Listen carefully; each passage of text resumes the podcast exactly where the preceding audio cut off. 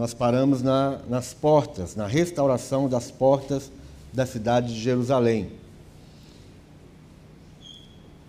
E nós temos visto que cada momento das nossas vidas, Deus ele, ele traz a restauração para o nosso coração. É muito interessante quando nós começamos a, a buscar essa obra do Espírito Santo, porque Deus ele, ele faz a obra que Ele quer através do Espírito Santo nos nossos corações. E essa obra de restauração tem sido algo que Deus tem feito na vida de muitos aqui. Não são poucos testemunhos de pessoas contando da restauração que têm recebido nas suas vidas nas mais variadas áreas possíveis. E esse exemplo aqui que nós temos visto, nós vimos no livro de Esdras, estamos vendo aqui no livro de, de Neemias, a, a simbologia para nós hoje, a simbologia da cidade de Jerusalém, do templo de Jerusalém, dos muros de Jerusalém, das portas da cidade, essa simbologia, ela se encaixa perfeitamente na vida de cada um de nós. Nós começamos a enxergar áreas das nossas vidas que precisam ser restauradas. E aí nós temos como exemplo o templo. Né? O templo de Jerusalém foi completamente destruído. Nós já contamos a história, não vou repetir novamente, mas o templo foi destruído e Deus levanta homens para poder restaurar, para reconstruir o templo. E nós sabemos todo aquele processo, todo aquele tempo que foi gasto. E Deus querendo restaurar o templo. Por que Deus queria restaurar o templo? Porque o templo é a, a, a simbologia da presença de Deus no meio do povo. É o lugar de adoração. O lugar onde Deus habita, o lugar onde a presença de Deus se manifestava. O templo era, era o referencial da manifestação do poder de Deus. Então, quando o templo foi restaurado, eles perderam completamente a, aquela, aquele foco, eles perderam o referencial da vontade de Deus e o referencial da presença de Deus. Então, esse templo que simboliza para nós hoje o altar do Senhor, que simboliza para nós a adoração, precisa ser restaurado em nossas vidas também. Por isso, irmãos, que é muito importante que nós estejamos nos cultos, nas reuniões. Porque nas reuniões, na comunidade, Paulo chama isso, sobre, chama isso de comunidade dos santos. Né? A comunidade, a assembleia dos santos. É exatamente é, pessoas se reunindo, pessoas diferentes se reunindo em torno de uma pessoa. Cada um de nós saímos das nossas casas, de lugares diferentes, cada um de nós somos diferentes uns dos outros, e quando nós saímos das nossas casas, dos lugares onde nós estamos, e nós estamos é, encaminhando para esse local aqui, para esse galpão aqui, porque isso simplesmente é um galpão, né? esse lugar aqui não é a igreja, a igreja somos nós reunidos, nós não somos igreja individualmente lá na nossa casa, lá na nossa casa nós somos membros do corpo a igreja, ela se manifesta quando nós estamos juntos, quando nós estamos reunidos. Então, quando nós estamos aqui, nós estamos em torno de uma pessoa. Não é a pessoa do pastor, não é a pessoa do louvor, do ministro de louvor, é a pessoa de Jesus. Então, isso é o milagre da igreja, isso é o milagre da comunhão dos santos. Nós, de diferentes lugares, diferentes pessoas, classes sociais diferentes, todo tipo de, de situação diferente que nós vivemos. Nós saímos de vários lugares espalhados pela, pela região e nós somos atraídos num lugar para adorar e cultuar a mesma pessoa. E quando nós estamos aqui, nós estamos aqui de coração, a nossa vida começa a ser transformada, porque quem está aqui no nosso meio, quem é a pessoa principal aqui, quem é o, a fonte do poder, a fonte da, da, de toda a riqueza do, do reino celestial, é o próprio Jesus. E é Ele que, que olha para os nossos corações e vê a intenção do coração de cada um. Deus sabe se nós estamos aqui hoje de má vontade ou se nós estamos aqui de bom grado, se nós estamos aqui de boa vontade. Deus sabe se nós viemos aqui só para receber uma bênção, porque hoje nós levantamos atormentados, nós levantamos hoje com sintomas de doença, com qualquer coisa desse tipo, porque eu estou sendo ameaçado de perder meu emprego, porque as minhas finanças estão arrebentadas. Deus sabe se você veio só por causa disso. E Deus sabe se você veio para realmente cultuá-lo, adorar o nome dele. Porque a intenção do nosso coração, só o Senhor conhece. E Ele, conhecendo a intenção do nosso coração, Ele vai nos galardoar de acordo com a intenção do nosso coração. E é um grande milagre, irmãos, nós sermos atraídos pelo Espírito Santo e estar aqui hoje com a intenção de adorar a Deus. E se você chega aqui com, com essas intenções que eu acabei de dizer, se existe qualquer outra intenção na sua vida que não seja adorar a Deus, prestar um serviço a Deus, prestar um culto a Deus, você pode ter o seu coração mudado e a sua intenção mudada no decorrer do culto. Se você simplesmente abre o seu coração e, e começa a entender que existe um propósito na reunião dos santos, que é muito melhor eu estar aqui junto com os meus irmãos do que eu estar sozinho em qualquer outro lugar. Se você começa a perceber que o coração do homem tem uma necessidade de estar junto com outras pessoas, e você começa a resistir o fato de você querer ficar sozinho, Deus começa a agir no seu desejo, Deus começa a agir na sua intenção. Porque eu sei muito bem, irmãos, eu já passei por isso, de, de ter que estar na igreja contra a minha vontade. Só eu ou mais alguém? Tem alguém que me ajuda aí nessa, nesse problema? Eu já passei por isso, de ter que estar na igreja sem querer estar de sair da minha casa emburrado, de sair da minha casa com cara fechada, de sair da minha casa é, murmurando entre os dentes, né? Parecendo, parecendo um cachorro zangado. E chegando aqui, eu começo a ver fulano de tal chorando, o outro com as mãos levantadas, o outro ajoelhado. E eu começo a ver a, o poder da restauração na vida do outro e aquilo começa a fazer uma obra na minha vida. Aquilo faz a obra no coração da gente. Por isso que estar no meio dos irmãos é, é muito importante, se não essencial. Porque se eu estou na minha casa emburrado, porque eu não quero vir para o culto, não estou com vontade, e eu permaneço nessa minha teimosia, nessa minha má vontade, sabe o que, que acontece com a gente? O coração endurece ainda mais nosso coração endurece ainda mais. Não pense você que ficar em casa num dia de reunião é simplesmente ficar em casa num dia de reunião. Você está muito enganado. Ficar em casa num dia de reunião sem nenhuma, sem nenhuma dificuldade de estar aqui junto com a congregação, meu irmão, você pode ficar com raiva de mim, mas sabe o que, que acontece com você? Endurece o seu coração. Quando o corpo de Cristo está reunido, quando nós estamos aqui em torno da pessoa de Jesus, Deus não fica com os braços cruzados. Ele estende os seus braços e as suas mãos e derrama sobre nós a unção da restauração, a unção da transformação. Ninguém que vem ao culto, presta bem atenção nisso, ninguém que vem ao culto sai do mesmo jeito que entrou. Ou ele sai com o coração quebrantado e restaurado, ou ele sai com o coração endurecido. Mas ele nunca vai sair do mesmo jeito. Não é sério isso?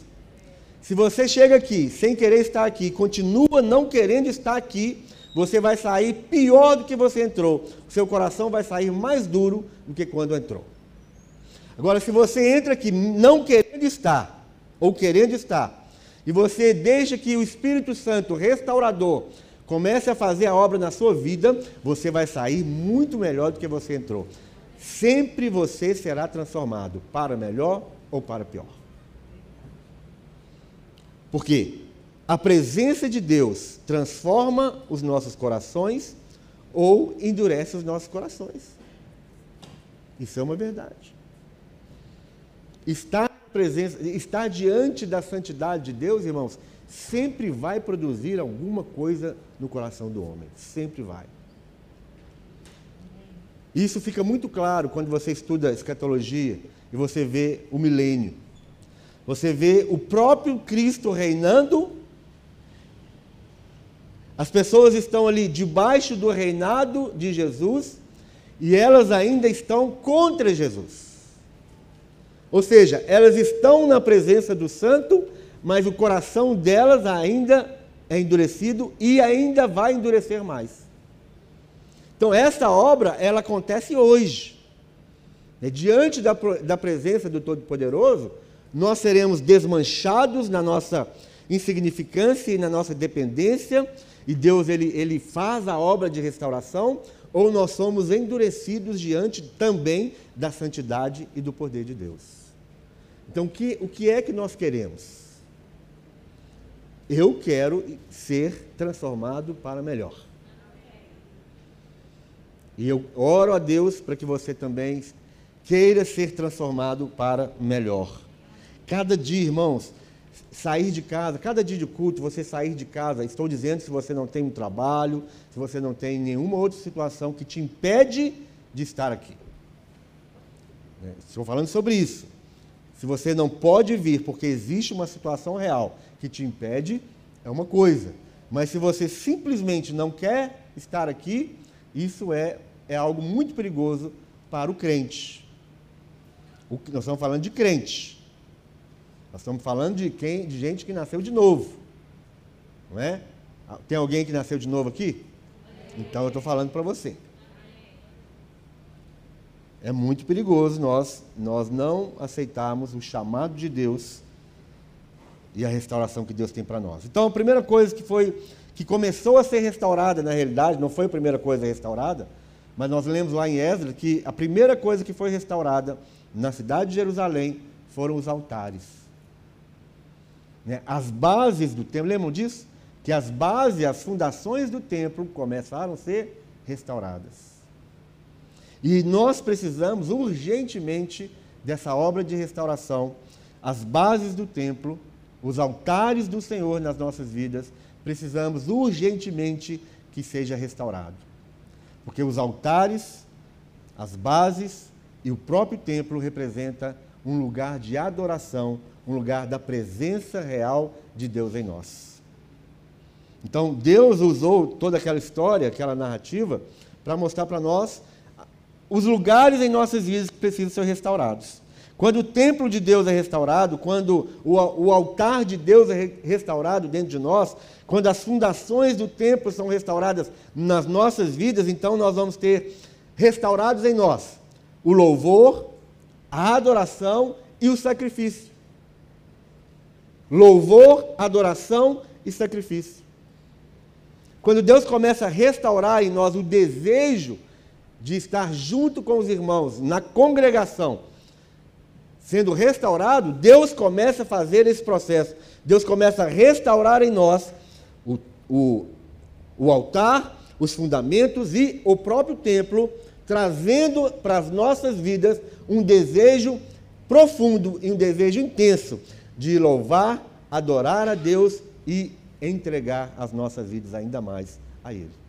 Louvor, adoração e sacrifício.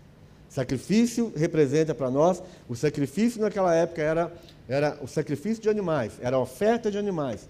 Era você tirar a vida de um animal e derramar aquele sangue sobre o altar, uma oferta a Deus. O sacrifício hoje é a renúncia da nossa própria vontade. Então Deus restaura nas nossas vidas o louvor, a adoração e a renúncia, quando nós queremos. A outra coisa que Deus restaura ali e traz para nós como um exemplo são os muros. Nós começamos a falar sobre os muros. E a restauração dos muros da cidade de Jerusalém tem um grande significado, ou seja, tem vários significados para as nossas vidas. Os muros falam de quê? De proteção.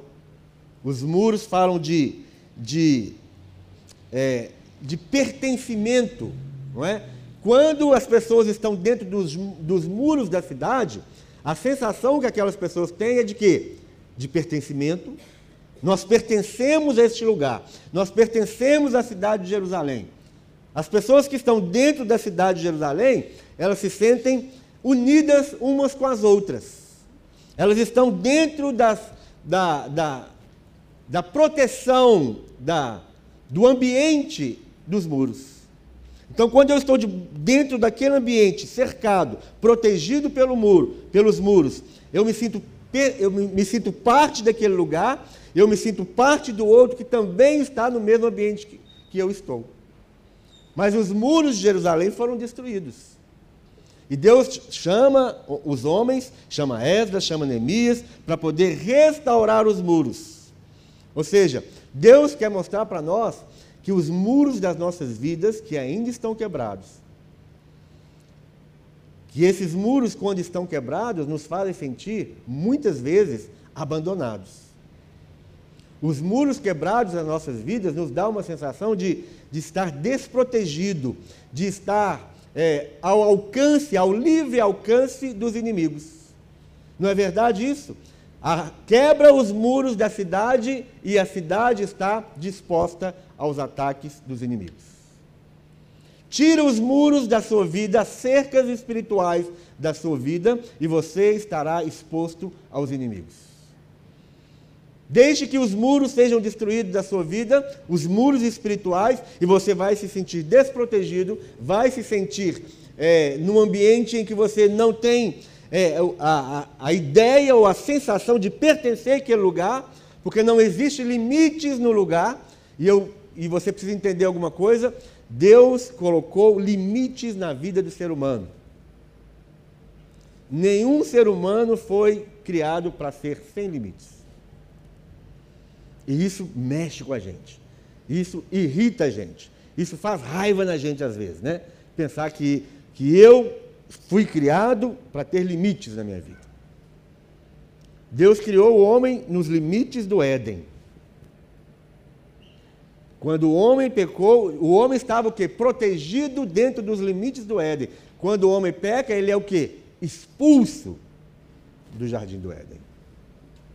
E o homem fora do jardim, fora da proteção de Deus, ele está sujeito a, aos ataques de todo tipo de inimigo. Então, estar com, as, com os muros quebrados das nossas vidas exige de nós o processo de restauração. Os muros tinham um propósito de proteção da cidade, especialmente do templo, para que não fosse destruído. Dentro das muralhas de Jerusalém havia um outro muro para cercar somente o templo. Tinha um muro que cercava a cidade e tinha um outro muro que também cercava o templo. Ou seja, a proteção de Deus né, nas nossas vidas, ela é algo forte. Deus ele sempre vai nos cercar com a sua proteção. Deus sempre estará nos cercando com a sua proteção.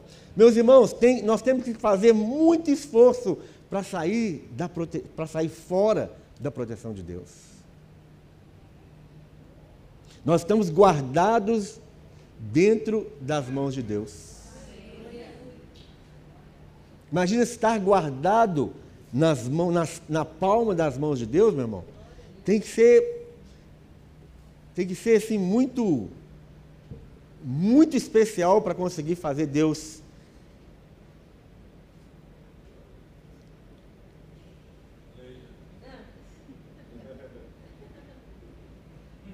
Quem você acha que vai conseguir fazer isso com a mão de Deus? Nós estamos guardados nas palmas da mão de Deus. Proteção dupla, proteção da cidade, proteção do templo. Na Jerusalém celestial, os muros são gloriosos, mostrando que nada pode penetrar este lugar santo. Apocalipse 21, 14 e 18 fala sobre isso. Então, se nós somos hoje templo do Espírito Santo, nós precisamos entrar no processo de restauração, de restauração dos muros desse templo que somos nós. Então, a importância da restauração dos muros. Então, nós falamos sobre várias portas. e paramos na, na, na, na porta do, va do vale. Nós não falamos sobre a porta do vale. Falamos sobre a porta das ovelhas, falamos sobre a porta do peixe, falamos sobre a porta velha e não falamos sobre a porta do vale, se eu não estou enganado. Falou? Sim ou não? Sim? Ah, então foi isso.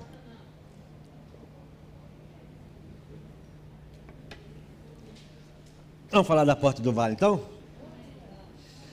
Neemias 3,13.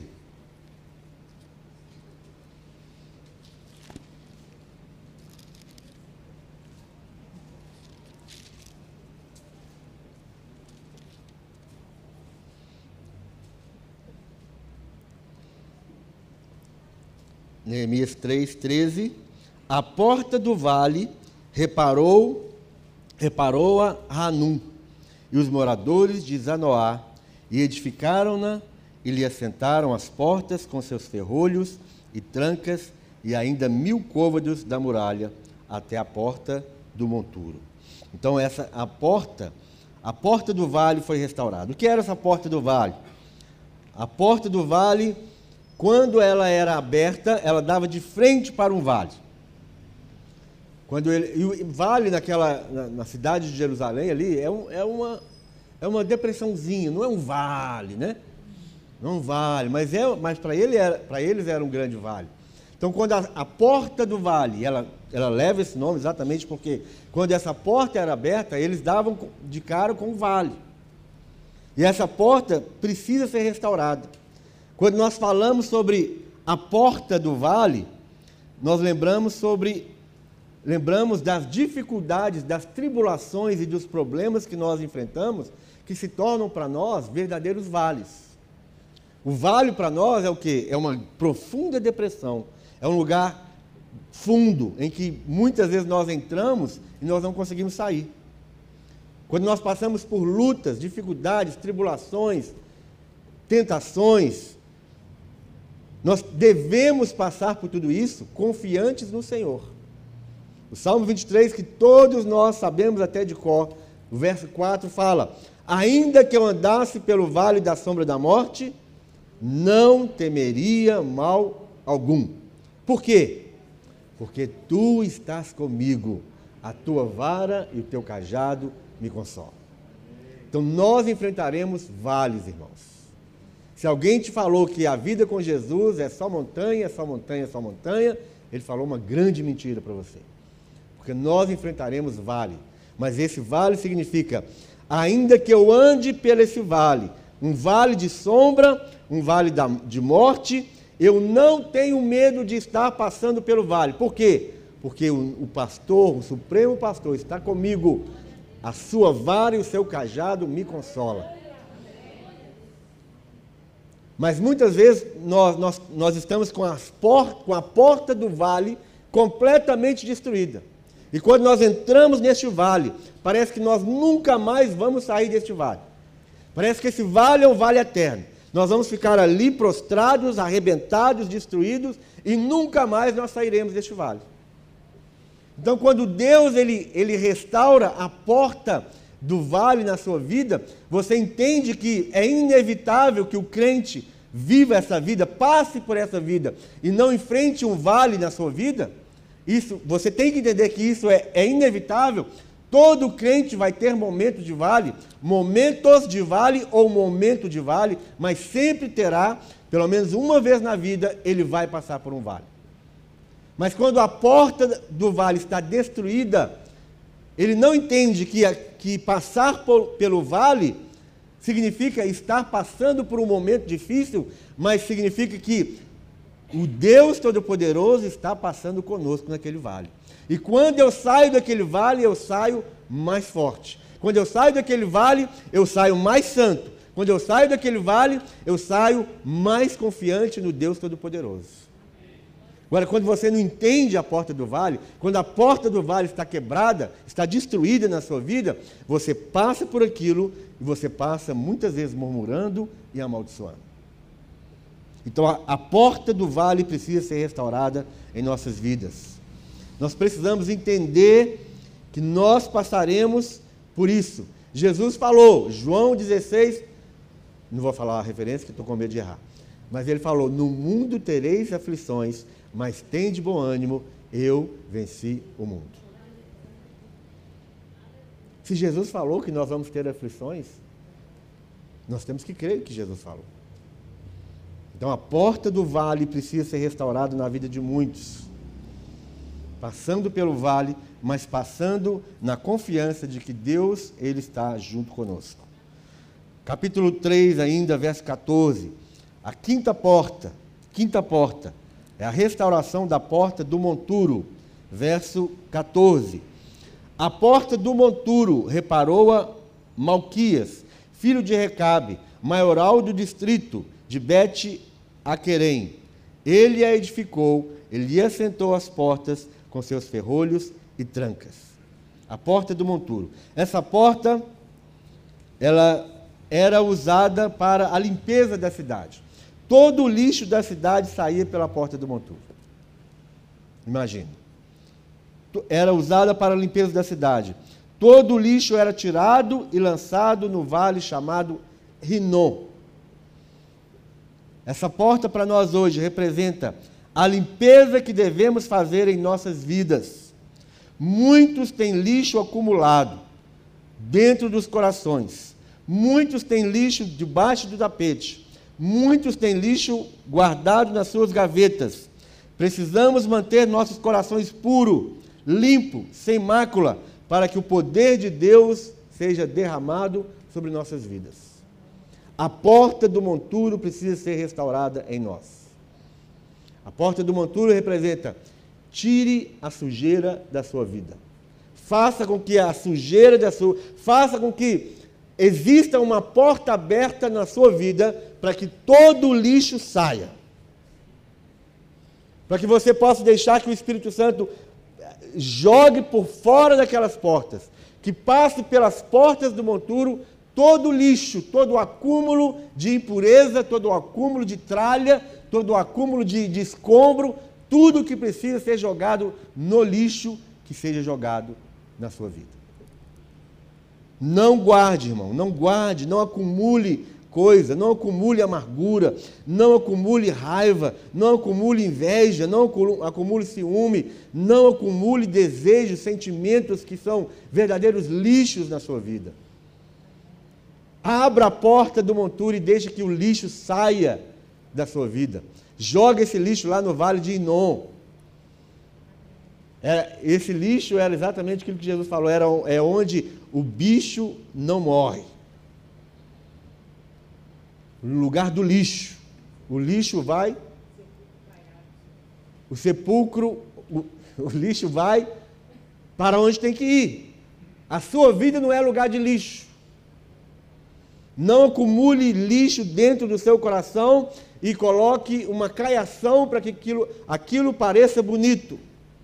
Para que as pessoas olhem para o exterior e vejam que bonito, mas não sabe que por dentro está cheio de sujeira, cheio de, cheio de imundície, cheio de coisas estragadas, coisas, coisas que precisam ser jogadas fora.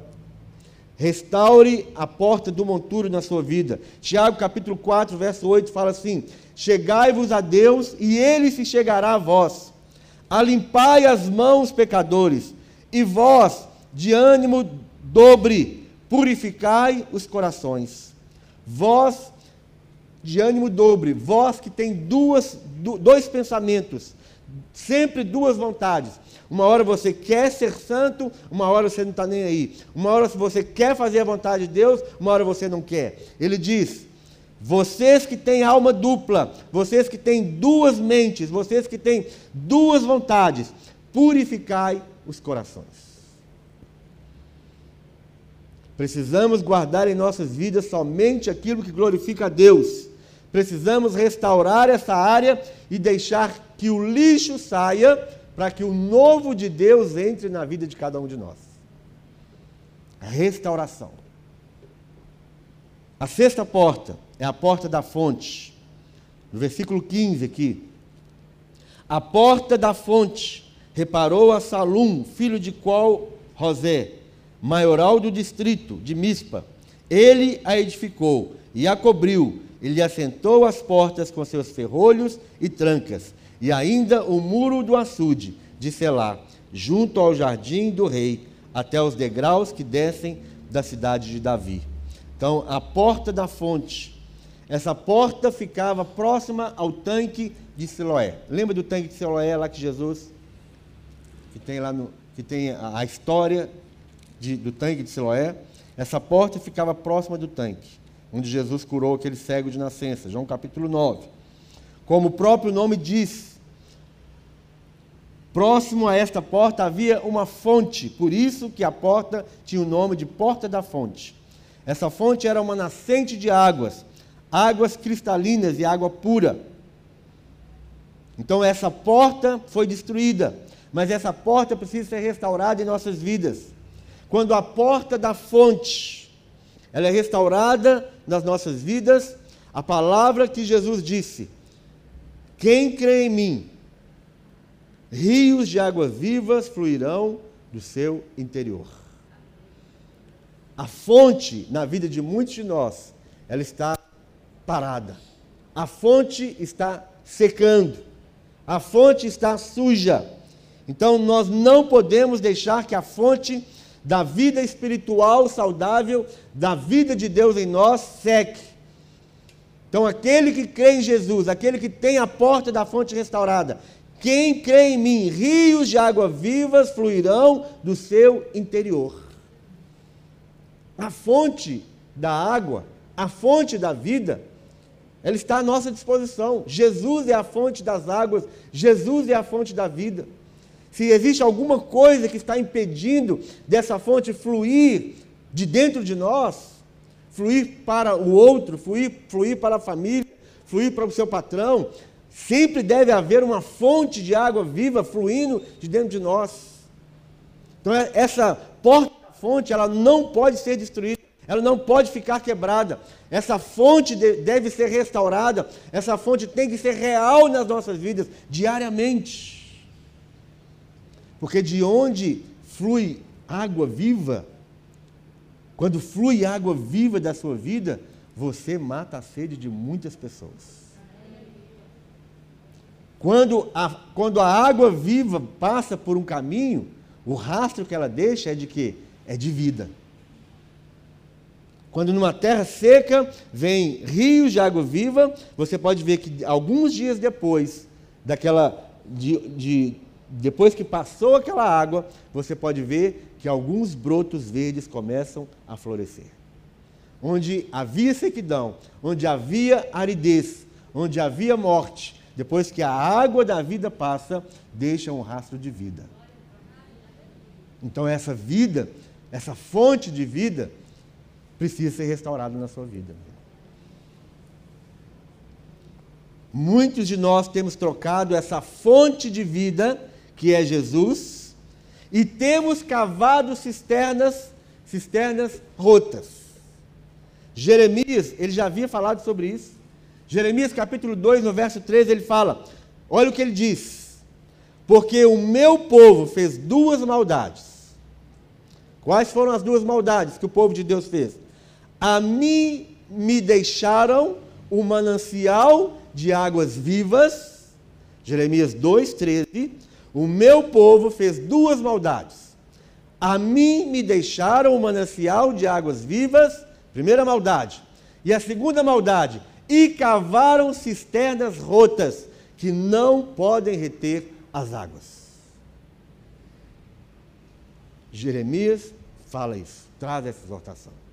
Quando nós deixamos a fonte de águas vivas, que é Deus, que é o Cristo de Deus, quando nós deixamos essa fonte, nós estamos cometendo uma maldade.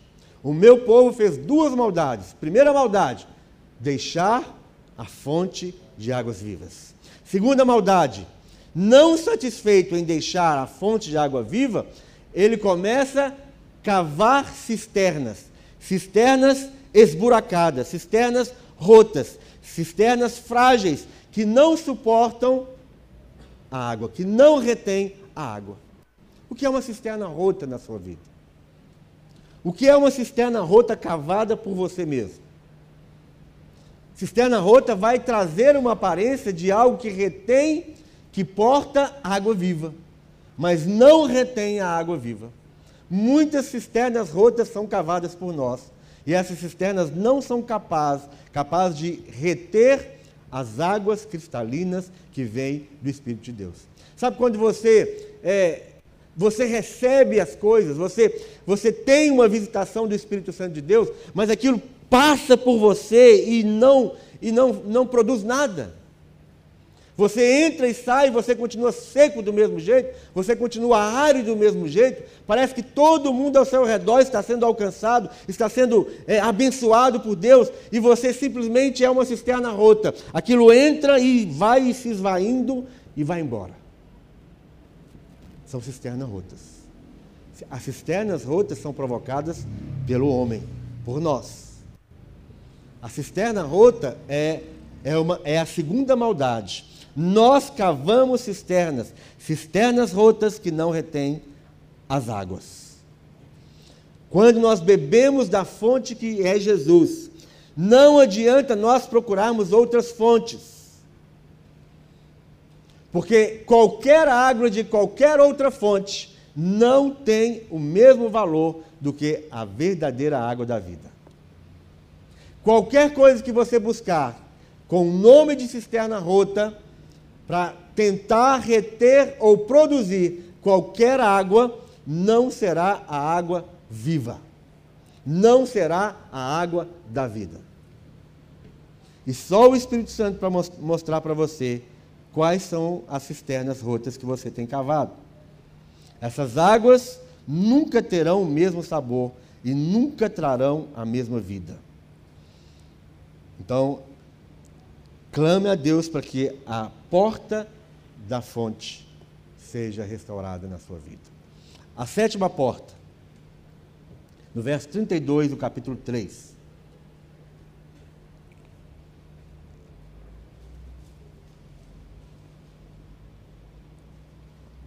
Entre o erado, o erado, verso 31. Depois deste, reparou Malquias, filho de, de um ourives, até a casa dos servos do templo e dos mercadores, defronte da porta da guarda, até o eirado da esquina.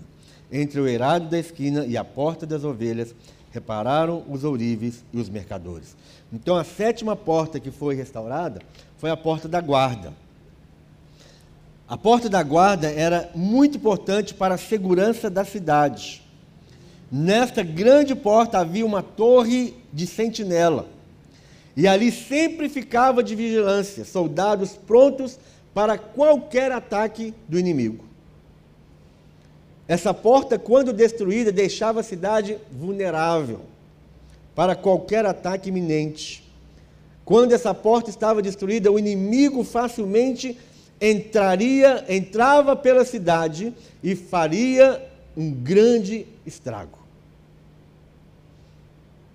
Essa porta em nossas vidas representa o lugar onde devemos orar, ou melhor dizendo, o lugar onde nós devemos vigiar e orar. A porta da guarda precisa ser restaurada em nossas vidas. Mateus 26, 41 fala: Vigiai e orai, para que não entreis em tentação. Na verdade, o espírito está pronto, mas a carne é fraca. O 1 Pedro 5,8 fala: sede sóbrios, vigiai, porque o diabo, vosso adversário, anda em derredor, bramando como leão, buscando a quem possa tragar. Vigiai, porque existe um inimigo. Se a porta da guarda estiver destruída na sua vida, o inimigo vai ter por onde entrar. E o inimigo, uma vez que ele entra, ele vai causar um grande estrago na nossa vida. Ele vai causar um grande estrago em tudo aquilo que é nosso. Efésios 6,18. Orando em todo tempo, com toda oração e súplica no Espírito, e vigiando nisto, com toda perseverança e súplica por todos os santos orando em todo tempo com toda oração e súplica no Espírito, e vigiando nesta oração com perseverança, com uma súplica perseverante por todos os santos. A vida de oração, irmãos, é a coisa essencial na vida do crente. O crente que não ora é como se fosse um crente que não alimentasse. O crente que não, não lê a palavra, não estuda a palavra e não tem vida de oração é o crente que não se alimenta diariamente. Então, em todo tempo, nós precisamos vigiar em oração. Vigiando em oração. Para, para que o inimigo não entre em nossas vidas e traga destruição. Em todo tempo, orando com toda a súplica, de forma perseverante é impressionante, irmãos. A primeira vigília nossa aqui na igreja, estava, a igreja estava lotada. Na primeira vigília. A segunda vigília ainda estava muito bom. E aí vai. Na última vigília nossa aqui, tinha quantas pessoas? Quem lembra? Hã? 25 pessoas. E quando eu disse que estava lotada, nós tínhamos em torno de 80 pessoas na primeira vigília nossa. E só foi diminuindo. A última vigília, eu acho que nem isso tinha. Eu acho que tinha menos de 25 pessoas, se eu não estou enganado. Perseverança na oração. Quantas vezes você já começou uma, uma jornada de oração na sua vida? Quantas vezes você fez um propósito de oração com Deus? E aquilo, e aí você foi. Nós estamos aqui, é, nós estamos aqui já não sei quantos dias orando, terça, quarta e sexta, de 5 a 6. Nós estamos fazendo isso aqui. No primeiro dia tinha 19, 15. Primeiro dia tinha 15 pessoas. Hoje tinha quantas pessoas? Hoje tinha seis pessoas. O curso de teologia no primeiro dia do curso de teologia deste ano, nós começamos com 60 pessoas. Sabe quantas pessoas tem hoje? 20. Tinha 21 pessoas. 21 pessoas fez, fizeram prova. 21 pessoas fizeram prova da última matéria. Nós não perseveramos nas coisas. Nós começamos as coisas e deixamos pelo meio do caminho. Isso não é prosperidade. Prosperidade é você sair de um ponto e chegar a outro ponto. Prosperidade, no sentido real da palavra, significa boa viagem. Ou seja, você sai de um ponto e chega no seu destino. Quem deixa as coisas pelo meio do caminho não é próspero. Você pode ter muito dinheiro sobrando, mas você não é próspero. Se você não termina as coisas que você começa na sua vida, você não é próspero. Perseverança é eu começo algo e eu posso até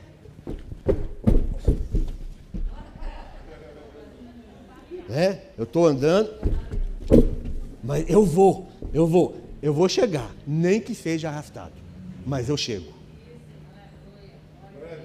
Perseverança, meu irmão. Perseverança. Vai catando cavaco, vai tropeçando, mas não para. Não para. Você acha que Jesus, Jesus estava carregando a cruz assim, ó? Jesus estava carregando a cruz assim? Quem acha que Jesus estava carregando a cruz assim? Com o peito estufado assim? Jesus estava caindo. Quantas vezes Jesus caiu com a cruz pesada nas costas?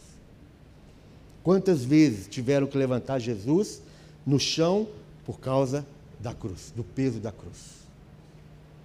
E não só o peso da cruz, mas o peso dos pecados da humanidade. Jesus foi tropeçando, tropeçando, caindo, machucando ainda mais, esfolando os joelhos, esfolando o seu peito, esfolando as suas mãos, até chegar a ser pendurado naquela cruz. Ele perseverou. E nós estamos aqui hoje porque ele perseverou. E hoje, qualquer coisinha nos, nos faz tropeçar e nós ficamos lá. Ai, pobre, pobre, pecador Ó oh, céus, ó oh, vida, Ó oh, dia. Eu separei essa figura, eu achei essa figura outro dia, está aqui no meu, no, no meu telefone. Qualquer hora nós vamos projetar essa figura aí. Daquele, daquele, daquele, daquele, como é que chama? É, o, é uma hiena que falava, ó oh, céus, ó oh, vida, ó terra. Hã? Não, Buscapera. Zé Buscapera é outra coisa. Zé Buscapera. Tem muitos Zé Buscapera na igreja também. Muitos Zé Buscapé que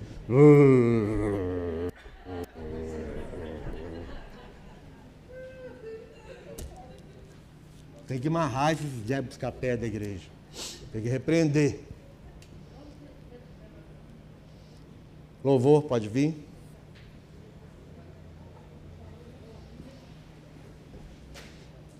Neemias 4, 8 e 9 fala: E ligaram-se entre si todos para virem guerrear contra Jerusalém e para os desviarem do seu intento. Olha só, no meio do processo de restauração, ajuntou os inimigos se ajuntaram e eles vieram contra Jerusalém. Eles queriam desviar o propósito da restauração. Eles queriam acabar com a restauração. Eles queriam impedir que a restauração continuasse. Então, ligaram-se entre si todos para virem guerrear contra Jerusalém e para os desviarem do seu propósito.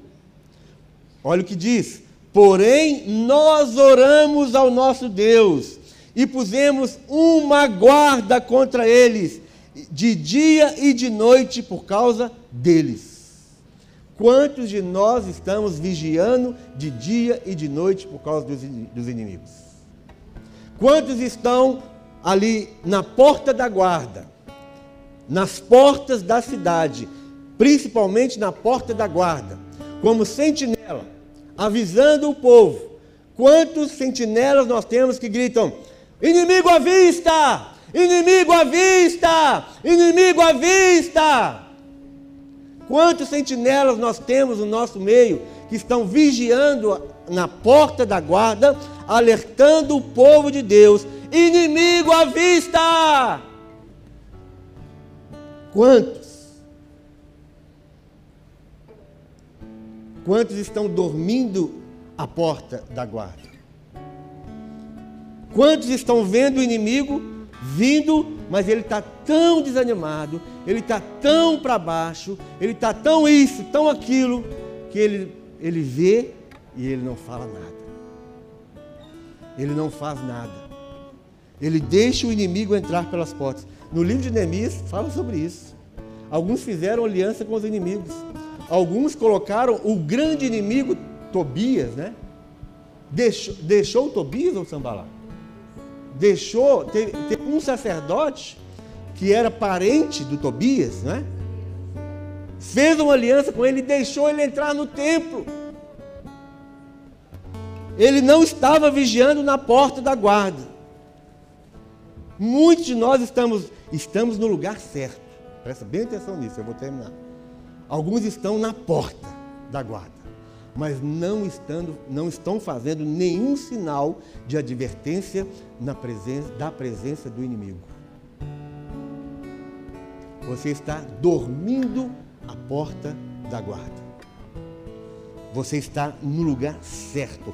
É exatamente onde você deveria estar, mas você está inerte. Não enxerga, não vê, não tem voz, não tem força para falar nada, para fazer nada. A porta da guarda precisa ser restaurada em nossas vidas. Amém?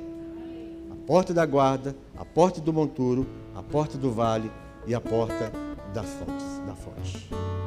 Essas portas em nossas vidas precisam ser restauradas. Alguma dessas portas precisam ser restauradas nas nossas vidas hoje à noite. Hoje à noite. Vamos ficar de pé, vamos cantar. E se você tem alguma dessas portas na sua vida quebradas, destruídas, vem aqui, nós vamos orar juntos, todos nós vamos orar juntos, para que essas portas sejam restauradas. A porta do vale, porta do monturo, a porta da fonte e a última porta, a porta da guarda. Senhor, estou aqui. para te adorar em tua presença.